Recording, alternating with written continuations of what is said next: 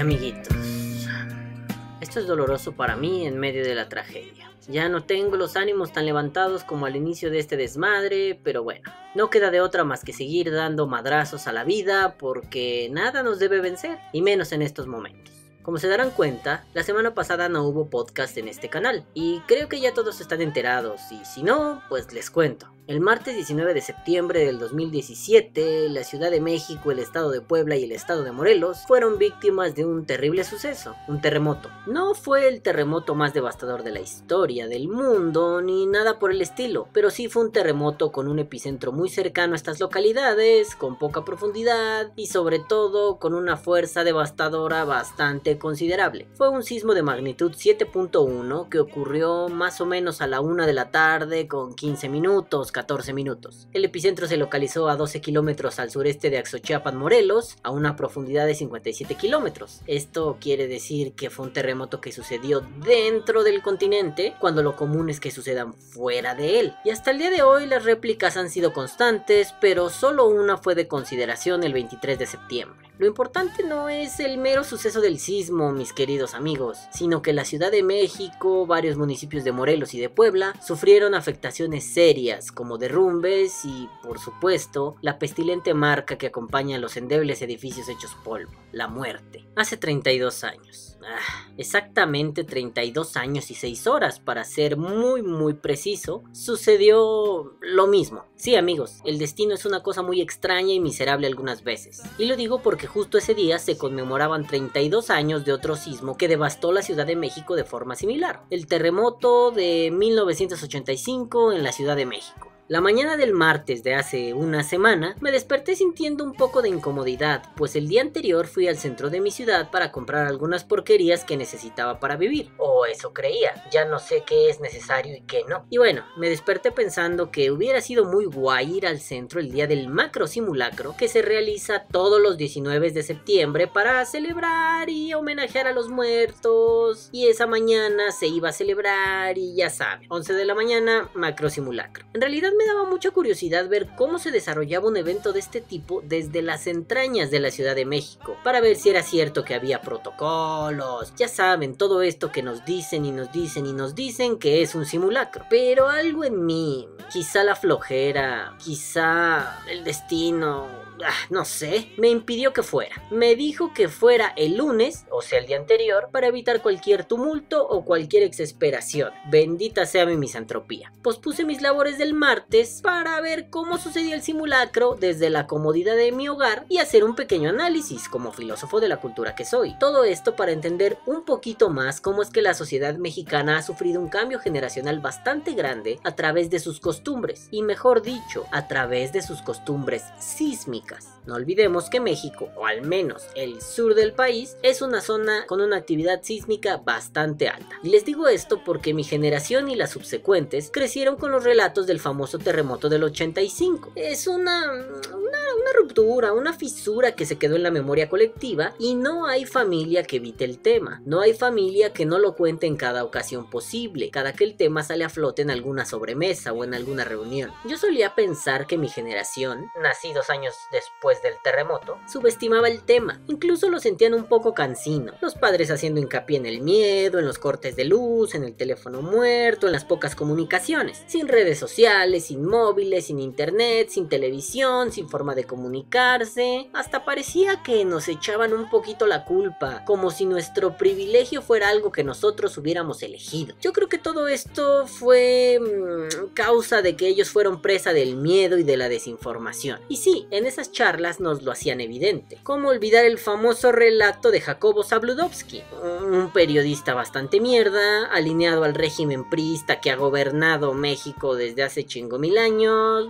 Eh, googleenlo por favor. Y bueno, este relato es interesante porque el muy hijo de puta de Zabludovsky recorría una parte intacta de la ciudad y con tremenda ligereza decía que no había sucedido nada, que, que, que no se preocuparan, que todo estaba bien. Pero era impresionante ver ver cómo su voz y su rostro se transformaban cuando se adentraba al centro de la ciudad, en donde mucho, mucho se había derrumbado. Si quieren pueden buscar esto en YouTube, se encuentra íntegro o casi íntegro y bueno, es desgarrador. Es desgarrador el testimonio de la gente, las palabras de este soquete y si pueden pongan mucha atención en la parte del relato del dueño del restaurante Super Leche. Si tienen un momento véanlo, mm, más o menos van a entender de qué estoy hablando. En fin, mamá y papá siempre nos contaron que la situación fue una mierda y la vivieron de la peor manera posible. Y en realidad a nosotros no nos había tocado algo semejante ni de tal magnitud. Sí, claro, habíamos vivido varios temblores, mm, algunos muy fuertes, algunos ligeros, un par de terremotos, pero no conocíamos la devastación en carne propia. Quizá lo más fuerte que yo había sentido fue un temblor de 7.5 y, y fue desagradable. Lo recuerdo bien, fue un sábado en la noche cuando estaba con mi exnovia cenando y viendo la película del padrino. Y sí, estuvo de la verga. Se sintió como cuando frenas bruscamente en un automóvil y después de sentir un chingadazo en toda la espalda, lo único que recuerdo fue correr como un loco para poner a salvo a mi exnovia, a mis perras y a mi abuela. Quizá eso no se pueda comparar con lo que está pasando ahora. Tal vez es el relato de lo más fuerte que llegué a sentir en un terremoto. Quizá lo más escabroso que he vivido con respecto a los terremotos ha sido ver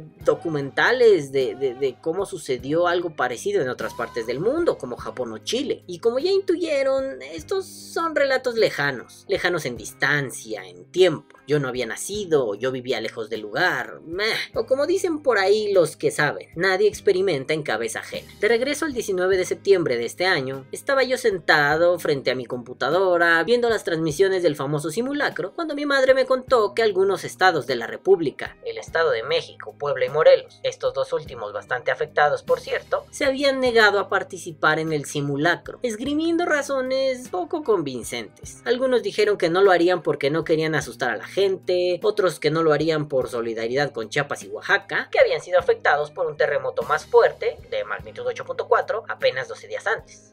excusas mierda, excusas mierda para no organizar el cuidado de la propia vida, tanto individual como colectivamente. Y bueno, al ver ya las escenas del simulacro me di cuenta que esto fue una reverenda tontería. Para ponerlos en contexto, en la zona centro y sur de México hay un sistema maravilloso, la alerta sísmica. Es una mierda asquerosa y terrorífica que suena a toda potencia para prevenirnos de un sismo y nos da un margen de tiempo antes de que las ondas sísmicas impacten en las ciudades. No voy a poner el sonido de esa mierda aquí y tú que me escuchas entenderás que por ahora es muy difícil percibir esos sonidos sin que la piel se erice y la memoria muscular se active para salir corriendo como pinche loco. Pero pueden buscarla en YouTube, solo recuerden bajar el volumen, es poquito aterradora. En fin, se supone que durante el simulacro esa basura sonaría en toda la Ciudad de México y en algunas partes del Estado de México. Incluso han mejorado la infraestructura de la ciudad. Oh, perdón, aquí hagan de cuenta que al decir mejorado estoy haciendo con los deditos el símbolo de comillas. Ahora imaginen que lo hago con la mano completa para que sean unas comillas gigantes. Entonces, han mejorado la infraestructura para que esa mierda suene en toda la ciudad. Se han instalado postes de emergencia en toda la ciudad para que la gente pueda escucharla, sin importar en dónde esté parado, en dónde esté acostado, en dónde esté cagando. Y sí, normalmente funciona. En otros sismos ha dado cuenta de su utilidad. Miren, cerca de mi casa hay tres escuelas, un jardín de niños y dos escuelas primarias. También hay un par de postes de emergencia y un campus de la Universidad Nacional Autónoma de México. Al menos son cuatro lugares donde la alerta sísmica tiene que sonar a toda potencia. Si estás parado en la parte más lejana de la colonia, lo escucharás. Si estás parado en el centro de la colonia, lo escucharás. Donde estés vas a escuchar la puta alerta sísmica. Pero durante el simulacro, pues pues no, ¿eh? No, no sonó, no sonó. Muy a lo lejos, muy lejos, se escuchó que sonó la alerta. Más o menos por la ubicación espacial y mi sentido de orientación de Boy Scout y bla bla bla bla bla, me pude dar cuenta que la que sonó fue la del campus de la universidad. Pero ni en las escuelas cercanas, ni en los postes, ni nada. Nos comimos una polla, tremendo fe. Y la televisión, oh mis queridos amigos. la cosa fue muy similar, si no es que más pendeja. Los programas de revista matutinos ni siquiera interrumpieron sus infomerciales. Las noticias proyectaban imágenes sosas de cómo estaba la gente de protección civil y del gobierno organizando el simulacro. Y algunos de los medios de comunicación medianamente serios que estaba mirando por internet mostraban que la gente estaba desconcertada, como si no supieran lo que estaba pasando, o como si este puto simulacro de mierda les chupara un huevo. Recuerdo haber visto las imágenes de un noticiero en donde la comentarista, noticierista, señora que da las noticias, pues tenía sus cámaras en la puerta de una institución de gobierno y los cabrones que se supondría que tenían que estar haciendo el simulacro yendo a la zona de seguridad salieron del edificio y varios fueron a un puesto a comprar tacos, otros se fueron caminando con cara de esto me vale verga.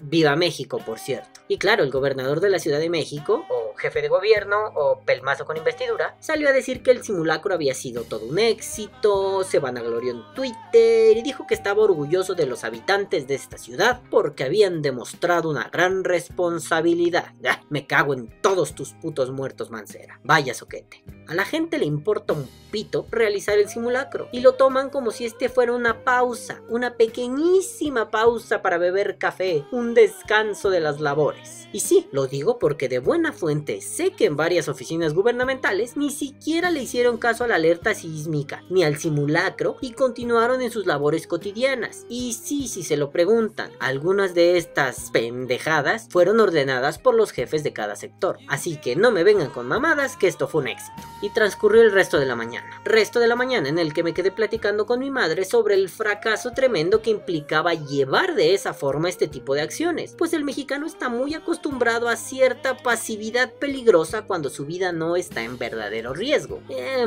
déjenme ser honesto, no lo tomamos a broma, nos vale verga. Si no está temblando de verdad, el pinche simulacro nos chupa todo lo que se llama pija. Así estábamos, mi madre y yo, despotricando, platicando, bla bla bla bla bla, hasta que nos dimos cuenta que ya era bastante tarde para que ella se fuera al trabajo. Ella se arregló muy rápidamente, tomó sus cosas y salió corriendo con la promesa de que nos veríamos en la tarde. Se fue y yo dije, ah, por fin, tomé mi vaporizador y me volví a decir, ay, vale verga, tengo que arreglar los algodones de este pinche Amit porque el infeliz se está meando y no logro encontrarle el punto. Pero después dije, no, no, no, no, no, en un rato, en un rato, en un rato. Ahorita tengo ganas de ponerme a escribir el texto que llevo haciendo durante varias semanas sobre el vapeo como una industria de ruptura. Cada que yo voy a escribir filosofía, suelo levantarme de la silla y caminar un rato mientras balbuceo el esquema de lo que voy a escribir. Entonces, mientras estaba a punto de ponerme de pie, es decir, acababa de levantar mis nalguitas un poquito de la silla,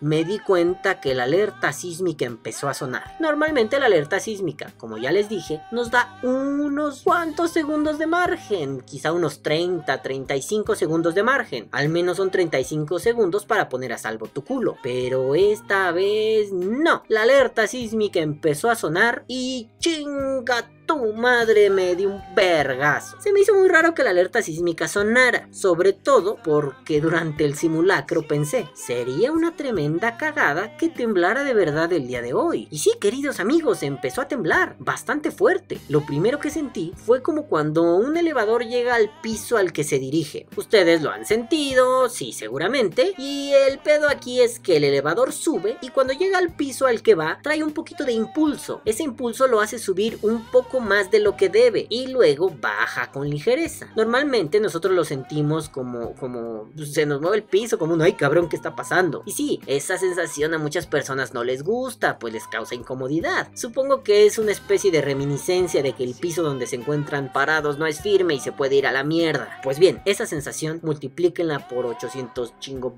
mil millones. Así de fuerte lo sentí. Al estar a punto de levantarme, sentí el movimiento de la silla como si se tratase de una ola. Eh, sentí un golpe fuerte en el trasero que la silla me estaba dando e inmediatamente el sonido de muebles crujiendo, platos y vasos golpeando, paredes haciendo y todas las porquerías que tengo en los muebles de la computadora, de la sala, todo, todo golpeando, golpeando por todos lados, meneándose sin parar. Inmediatamente grité voz en cuello, a su puta verga, y agarré un par de cosas que tenía en el mueble a la mano. El vaporizador, un líquido, la cartera. Ah, estaba a punto de entrar a la página del Servicio Sismológico Nacional para ver qué estaba pasando cuando se escuchó un tronido muy fuerte y la luz se fue. Durante el temblor pasado, el que les comenté que afectó a Chiapas y a Oaxaca, también pasó algo similar. Yo estaba aquí revisando algunas cosas en la computadora un poco antes de ir a dormir y de pronto empezó a temblar, sentí muy feo, estuvo muy prolongado, ahí la alerta sísmica sí nos dio un margen de tiempo, pues estaba lejos, el epicentro fue bastante lejos y de pronto me dio tiempo de meterme a Facebook a ver si había pasado algo, vi en Twitter que estaba temblando y pum, así, pum, la pinche luz se fue a la verga. Claro, la ventaja es que ahí la luz regresó unos 10 o 15 minutos después. Nada, nada preocupante. En este momento yo pensé lo mismo. Ah, se acaba de ir la luz, ahorita que termine esta mierda, volverá y ya veremos qué pasa. Me pondré a ver memes estúpidos en internet como la vez pasada. Entonces, dejé que el temblor sucediera. Y sí, el temblor estaba sucediendo a toda potencia. Verdaderamente empezó muy fuerte. En ese momento yo agarré a mis dos perros, abrí rápidamente la puerta y los aventé al pequeño patio. Pero ambas perritas estaban muy asustadas y regresaron a refugiarse en su camita. Bueno, pues me tuve que volver a meter y cuando regresé por ellas me di cuenta que tenía que largarme de allí porque esto se estaba descontrolando. Entonces busqué las llaves de la reja que da hacia la calle. Ya vale verga. No encontraba las malditas llaves y cuando entré a la casa para buscarlas vi cómo mi mod mecánico caía al suelo. El movimiento era tan violento que el pobrecito mecánico que estaba en la orilla del escritorio salió disparado a la puta. Estaba en el mueble y ¡pum! Valió madre el bastardo. Y aquí quiero ser más honesto de lo que he sido en toda mi puta vida. A ver, hasta ese punto sentí que el maldito temblor llevaba como tres días sucediendo. El tiempo pasaba lento y solo pensaba en huir de esta prisión de cemento con mis perros. Nunca me había tocado algo así. Como sabrán, yo fui pandillero y en realidad nunca le temía morir. Siempre me dio lo mismo si me daban un balazo o si me acuchillaban. Lo que me importaba era ser el pandillero más temido y respetado de la zona junto con mi pandilla. Pero হবে Creo que esta es la primera vez que en realidad temí por mi vida. Creí que moriría enterrado en una pila de escombros y empecé a sentir mucho miedo. Y creo que eso dificultó el que pudiera encontrar las malditas llaves. Al fin las encontré y cuando salí hacia el patio casi no podía caminar. El sismo era tan fuerte que casi me caigo. En serio, no podía mover los pies. Avanzabas y te resbalabas. No sé de dónde saqué fuerzas para anclarme un sillón, me impulsé en él y salí disparado hacia la puerta. En ese momento vi a una vecina en pánico que andaba rondando por ahí y le dije que se estuviera quieta y que viera que mis perros no se fueran a ningún lado mientras yo entraba por el teléfono móvil a la casa. y disculpen, pero no podía hacer otra cosa que darle una labor a una persona que estaba en shock a punto del llanto sin saber qué pasaba. Así lograría que su atención se mantuviera en algo y probablemente no moriría aplastada haciendo algo estúpido o no se lastimaría o no sé. Fue lo primero que se me ocurrió. Y ahí pasó algo gracioso me di cuenta que yo estaba en un pánico total porque al estar a punto de entrar a la casa me metí la mano a la bolsa y pues ahí traía el móvil. LOL. Entonces mejor me volteé, agradecí no haber tenido que entrar otra vez a la casa, me aferré a una pared, me di media vuelta y fui a abrazar a mis perritos. Y mientras los abrazaba veía hacia el cielo y miraba cómo las antenas de televisión se bamboleaban con mucha fuerza. De la misma forma los cables de luz y la casa de unos vecinos que se aferraron en construir un tercer piso con una pequeña covacha encima que está próxima a ser un cuarto piso. Imagínense ustedes el riesgo de eso. De pronto sentí que mis perras estaban alterando demasiado y me asusté pensando que tal vez el temblor iba a ser más fuerte o se avecinaba algo culero. Pero de pronto volteé hacia la calle y vi que mi madre venía de regreso, pálida, con los ojos a punto del llanto y, en shock, así horrible. Cuando se acercó a mí me preguntó por la casa, por los perros, por mí y bueno, pocos segundos se calmó esta mierda. El temblor por fin había cesado. Inmediatamente entré a la casa a cerrar las llaves de gas, las llaves del agua y a verificar que la casa no estuviera agrietada. Y al parecer todo se encontraba bien, excepto por una grieta pequeña en la parte trasera del piso de la azotehuela que tenemos. Nada preocupante. Y allí no quedó de otra más que tranquilizarme y esperar a que la luz regresara para poder enterarme de muchas cosas. La magnitud del sismo, el epicentro, la duración, así como saber de mis amigos y colegas para ver si ellos estaban a salvo.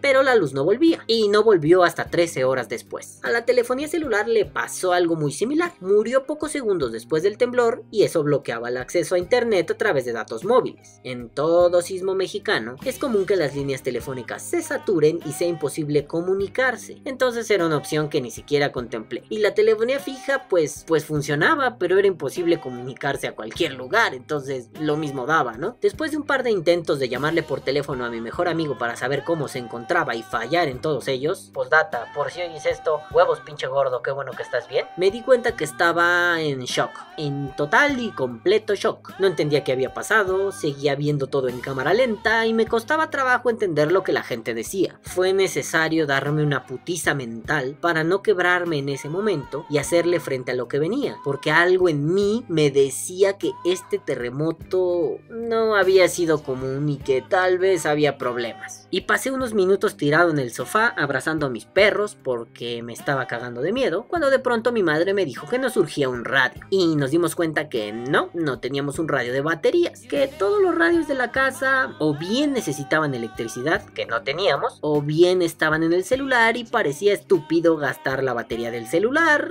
en los momentos de emergencia. Afortunadamente yo tengo arrumbado en un estante un móvil que utilizo de vez en cuando para escuchar música, pues no le sirve la tarjeta SIM, y ahí pusimos el radio y pues nos destrozó. Recién lo encendimos, escuchamos que se habían caído edificios en la zona de Tlalpan, al sur de la ciudad, en la colonia Condesa, al centro de la ciudad y alguno más por el norte. Así estuvimos un par de horas, escuchando las noticias que llegaban. Edificios que cayeron, fugas de gas, algunos incendios, fugas de agua, personas desaparecidas, gente preguntando por sus familiares y poca actividad de los gobernantes de esta ciudad. Disculparán ustedes, pero mi memoria no es la mejor a la hora de hacer esta crónica, pues buena parte del tiempo estuve en shock por lo vivido y lo escuchado, otra parte estuve desesperado por no poder comunicarme y otra parte sentí una tristeza que me rompía el alma. A fin de cuentas, la historia se había repetido 32 años después. Desafortunadamente a mi generación le está tocando vivir este suceso tan mierda y desafortunadamente aún venían mamadas terribles por vivir. Ese día, el día del sismo, cerca de las 5 de la tarde, pude comunicarme con un amigo de Monterrey, gracias Jonah, y me comentó que todos mis amigos de allá estaban muy preocupados, pues no sabían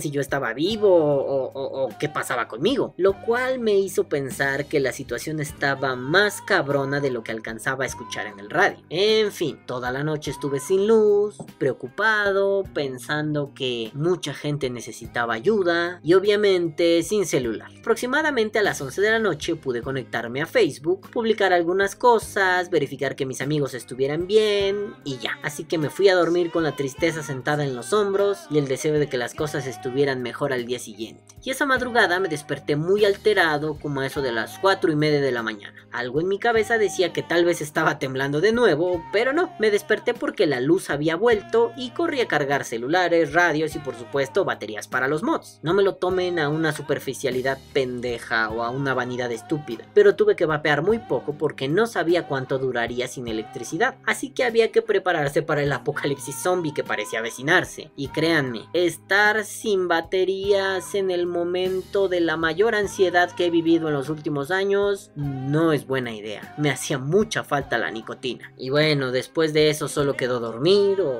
intentar hacerlo. Al día siguiente la pesadilla fue enorme, pues en las redes sociales pude ver la magnitud de todo esto que estaba pasando. Muchos derrumbes, la cifra de muertos aumentaba cada hora y sobre todo, algo que no habíamos tenido en México, videos del momento de los derrumbes, videos in situ de los edificios ya derrumbados y las crónicas de muchos en el momento del terremoto. Otra vez, no lo voy a poner aquí. Si quieren enterarse y morbosear un rato, búsquenlo. YouTube está lleno de eso. Por una parte, todo esto fue impresionante y maravilloso. Fue increíble conocer esos testimonios y ver esos videos. Por otro lado, fue totalmente deprimente. Fue, fue triste mirar cómo un edificio cae, fue triste mirar la desesperación de las personas. Grosso modo, fue terrible mirar eso que en ese momento me pareció el fin del mundo. Tal vez estoy exagerando, pero creo que no soy el mismo después de eso. Algo que me alegró bastante fue la solidaridad inmediata. La gente comenzó a organizarse, la gente comenzó a ayudar. Ah, los amo. Desafortunadamente yo estaba atrapado en mi colonia. Las vías de acceso no eran utilizables, el metro no funcionaba, las calles de la ciudad eran un gran estacionamiento y qué decir de las vías de acceso en mi zona. Al ser pocas avenidas que me conectan con la parte céntrica de la ciudad, ya se imaginarán el caos que había por acá. No se podía salir, no se podía entrar, no se podía ir a ayudar, así que me encargué de salir a vigilar la zona con algunos amigos. Y pues aparentemente todo normal. No eran visibles los daños, no había heridos, no había nada considerable. Así que aproveché para ir a comprar algunas provisiones al supermercado más cercano y de camino me encontré con un hospital, la Clínica 25 del Instituto Mexicano del Seguro Social, en condiciones bastante bastante deplorables. Al parecer todos los enfermos habían sido evacuados, porque la fachada estaba muy lastimada y corría el rumor de que pues estaba a punto de derrumbarse. No es cierto que estuviera a punto de derrumbarse, pero no era seguro que los enfermitos estuvieran ahí. De pronto, cuando yo iba pasando, ya había mucha gente trabajando en lo que posiblemente se convertiría en escombros, aunque eso no ha pasado hasta el día de hoy, afortunadamente. Hice mis compras, regresé y decidí buscar formas de ayudar. La información corría por botones y por todos lados había gente moviendo datos. Yo no soy de los que disfruta presumiendo la ayuda, ¿saben? Y por ello no voy a decir aquí qué hice o qué no hice. Supongo que me gusta pensar que las donaciones, las ayudas y todo lo que uno pueda hacer tiene que hacerse en la intimidad porque son una satisfacción personal. Y más que eso, son una muestra de que aún estás vivo y eres un ser humano y que no eres un hijo de puta sin corazón. Quizá lo más que les puedo decir sobre eso es que a través de lo que yo pude hacer por otros, me di cuenta que la información era algo que había que tomar con mucha delicadeza. En este caso preciso, algunos madafacas eran muy certeros con lo que decían y ayudaban mucho. Algunos, desafortunadamente, eran una mamada. Decían cosas falsas, cosas estúpidas. Por ejemplo, sonó demasiado una cadena que a mí me llegó por WhatsApp que la ONU había dicho que se esperaba un sismo devastador en las próximas horas y no mamen, hasta donde sabemos aún no hay forma de predecir un sismo de forma exacta. Es decir, podemos suponer que sucederán grandes sismos en diversas zonas porque son zonas sísmicas, pero no podemos dar una fecha y hora exactas. También se decía por ahí que el 23 de septiembre se iba a acabar el mundo, como otras tantas veces se ha dicho, y hasta donde yo me enteré no pasó. Y ya. ¿Ya qué? Se acabó el mundo. ¡Pero si no pasó nada! Claro que sí. Se acabó el mundo. ¿Qué está diciendo, charlatán? Lo que pasa es que se acabó el mundo, pero inmediatamente empezó otro mundo exactamente igual. Por eso no se notó. ¡Pero qué mentiroso! Se los aseguro, el fin del mundo pasa todos los días pero nadie se da cuenta. Y bueno, lo más triste fue que mucha información no solo fue falsa, sino que fue una burla y una forma de aprovecharse de la gente, como los grandísimos hijos de puta que publicaban sus cuentas bancarias personales con la finalidad de que la gente donara y luego darse a la fuga con el dinero donado, o la payasada de la supuesta Frida Sofía. Ambas mamadas las pueden encontrar en Google, por cierto. Ay amigos, y así estuvimos unos días entre las hermosas muestras de cariño de todo el mundo, entre las buenas noticias de la gente y animalitos rescatados, entre el exceso de información, entre los bulos despiadados y las ansias de protagonismo de muchos cabezas huecas. Así estuvimos hasta que el sábado nos despertamos con la alerta sísmica, de nuevo. Ah, una de las crónicas más famosas del sismo del 85 es precisamente la de la réplica del día siguiente. Para no hacerles el cuento largo, tembló en el 85 muy fuerte en la mañana, chiquichín, chiquichín, chiquipam. Al día siguiente, si no me falla mi memoria en este momento, hubo una réplica que fue bastante fuertecita y a todos los padres, adultos y personas mayores de 35 años que lo vivieron y que me lo han contado, les he escuchado decir que ese proceso fue una mierda y su miedo en cada temblor eran las réplicas porque en el 85 les tocó la réplica. Así que muchos de ellos estaban zurrados ahora que nos estaba tocando una réplica. Sí, esta vez fue un temblor pequeño, fue de magnitud 6.1. Y para ser sincero, yo estaba tan adormilado que no lo sentí. Solo agarré a mis perras, me puse los zapatos y salí hecho la chingada. ¿Y saben cómo me di cuenta que estaba temblando? Bueno, no solo por la alerta sísmica, sino porque mi madre me dijo que ella sí lo estaba sintiendo. Y porque una especie de amuleto chino así que tenemos colgado empezó a bambolearse. Y sí, tenemos colgada esa mierda chinorris por mera costumbre. Mis padres lo implementaron cuando no había alerta sísmica y se ha quedado justo encima de mi escritorio y pues bueno, paranoia segura. Ah, el temblorcete este sucedió, duró poco y aparentemente todo bien, pero muchos edificios lo resintieron. Ya tenían encima el terremoto del 7 de septiembre, ya tenían encima el del 19 de septiembre y ahora este pequeñajo temblor pues sí los afectó. Por ejemplo, edificios en el centro de la ciudad que terminaron derrumbándose o, o mi casa que tiene una pequeñita grieta en la fachada, pero bueno, no porque sea pequeña va a evitar que yo esté asustado y ya haya pedido ayuda. Todos esos edificios que estaban lastimados, pues ahora se lastimaron más y es extraño porque los derrumbes aún continúan. No es que ahora mismo se estén derrumbando todos los edificios, pero días después se seguían derrumbando lugares. Hay un reporte oficial que creo que más de mil inmuebles están afectados, así que ya se imaginarán cómo está el problema. Después de ver la pequeña grieta en la fachada de mi casa, me puse a pensar que la fisura no había sido solamente en la placa tectónica norteamericana, ni en el suelo de la Ciudad de México, ni en los edificios, ni en mi fachada. Había sido en la vida. Y no me refiero a los muertos que desafortunadamente hemos tenido que enterrar, sino me refiero a la muerte que sentimos muy cercana, rondándonos a todos aquellos que aún estamos en pie. Tristemente aquello que nos ayudó a conocer el problema en magnitud nos ha generado un estrés y un dolor impresionante, la información y las redes sociales. Tanto así que han circulado imágenes, una de ellas compartida en mi muro de Facebook, que dicen que procuremos alejarnos de tanto desmadre, que aceptemos el llanto, la desesperación, el dolor y la posibilidad de muerte. Se sugiere que, en pocas palabras, no ocultemos el dolor que nos está carcomiendo y estemos dispuestos a llorar, a abrazar y escuchar. Algunos recomiendan por ahí que volvamos a la normalidad, aunque yo me pregunto, ¿cómo volver a la normalidad si la normalidad se quebró en tantos pedazos que no la podemos recoger? No, hombre, no solo es la muerte, sino aquello que nos recuerda que el piso que todos los días sostiene nuestros pasos no es más que un masacote de mierda dispuesto a desplomarse. No solo son los engaños de las putas televisoras, no, es también la desconfianza en el gobierno que utiliza las donaciones de la gente para hacer su puta campaña política.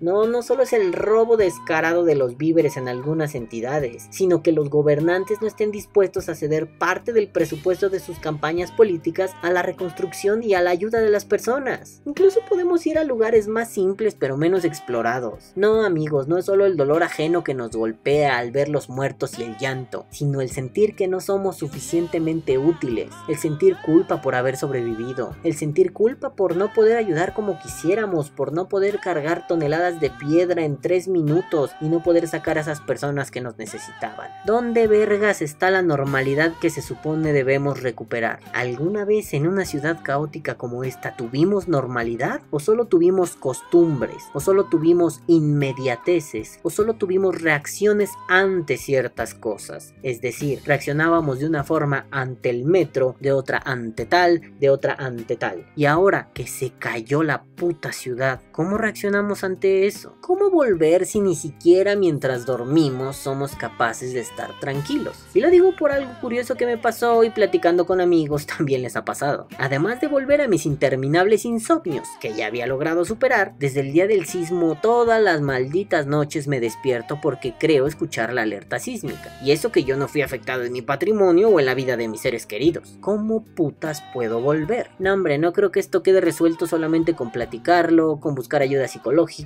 con contarle al que más confianza le tengas. Creo que esto, esto es lo que la generación de mis padres sintió. Creo que esto por fin es entender a mamá y a papá cuando hablaban del dolor del sismo del 85. Por lo que sé y por lo que ellos me han contado, tal vez volverse a un proceso largo, aunque me inclino más a pensar que esa normalidad murió junto con la gente que quedó atrapada en los escombros y es hora de construir una nueva normalidad, si es que eso es posible, sea lo que eso sea, cueste lo que cueste. Y les cuento todo esto, amiguitos, porque necesitaba sacarlo. Aunque no haya nada de vapeo, aunque esto rompa con el formato del podcast sabatino de este canal, aunque YouTube se haya plagado de pinches oportunistas que subieron videos solo para tener muchas vistas y generar un poquito de dinero en los momentos menos oportunos. Más allá de eso, creo que tengo un pequeño cuadro de estrés postraumático y cuando era niño eso le llamaban tenerle temor a Dios.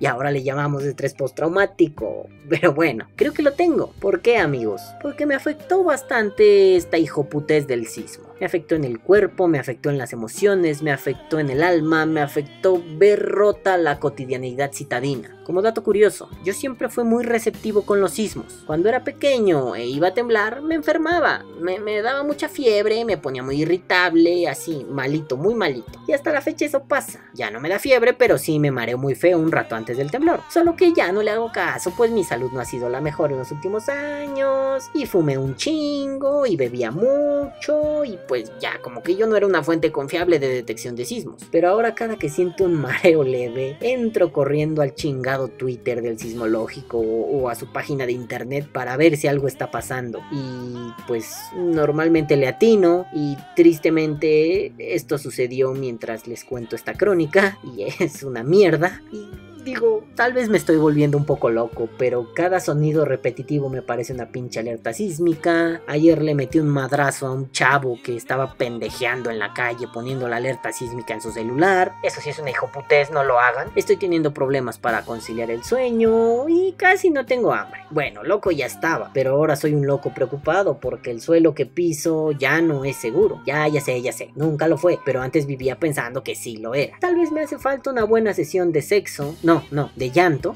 perdón, o una borrachera impresionante. Pero permítanme que sea tan insistente. Uso mi ejemplo para decir esto. ¿Cómo le hacemos para que una semana después intentemos volver a la normalidad? Tal vez estoy juzgando con mucha dureza a aquellos que dicen eso. Yo sé que lo hacen con buen corazón y de buenas intenciones, pero acuérdense, eso de la normalidad no es tan normal como creíamos. Porque si lo vemos fríamente, es normal que en esta ciudad haya sismos. Es normal que la gente muera. Es normal que los edificios lleguen al fin de su vida útil. Sí amigos, pero no es normal que estas tres cosas se conjunten y nos den como resultado una fractura en el corazón, una fractura en las emociones, una fractura en ese lugar que hace que nuestros ojitos quieran llorar a cada rato. Ah. Solo me queda citar a un viejo amigo de mi pandilla que me decía esta frase cada vez que había un problema grave o que parecía irresoluble. Hay que ponerle huevos, Balam. No nos queda de otra. Hay que ponerle un chingo de huevos, hermanito. En fin, gracias por escucharme. Gracias por preocuparse. Gracias por ayudar. Gracias a todos los amiguitos vaporéticos que se dedicaron a mandarme mensajes. A, todos los que pusieron algo aunque no me conozcan. Gracias incluso a esa gente que ni siquiera sabe que existo y yo los conocí por esto. Gracias, cabrones. Gracias. Gracias a todos aquellos que pusieron un poquito de su tiempo, de su esfuerzo, de su dinero. Gracias a todos que dieron una, una chiquita lata de frijoles o un kilito de arroz. Gracias a todos esos que lo hicieron porque otros seres vivos lo necesitaban. Gracias, amigos. Gracias. Quiero agradecerle con un chingo de cariño a mis queridos amigos de Vapers Monterrey que se dedicaron a hacer rifas y colectas. Gracias, gracias a, mis amigos de Vaperos Jarochos que también se preocuparon por mí. Gracias a mis amigos de Vapeo Chihuahua que estaban un poco preocupados. Gracias a los amiguitos de VapeTube Colombia que estuvieron al pie del cañón. Gracias Tefa, eres un amor. Gracias a las tiendas que pusieron su granito de arena prestándose como centro de acopio. Gracias a Liben, a Podaca y en Guadalupe y gracias a Jonathan Cardona. Gracias a TBT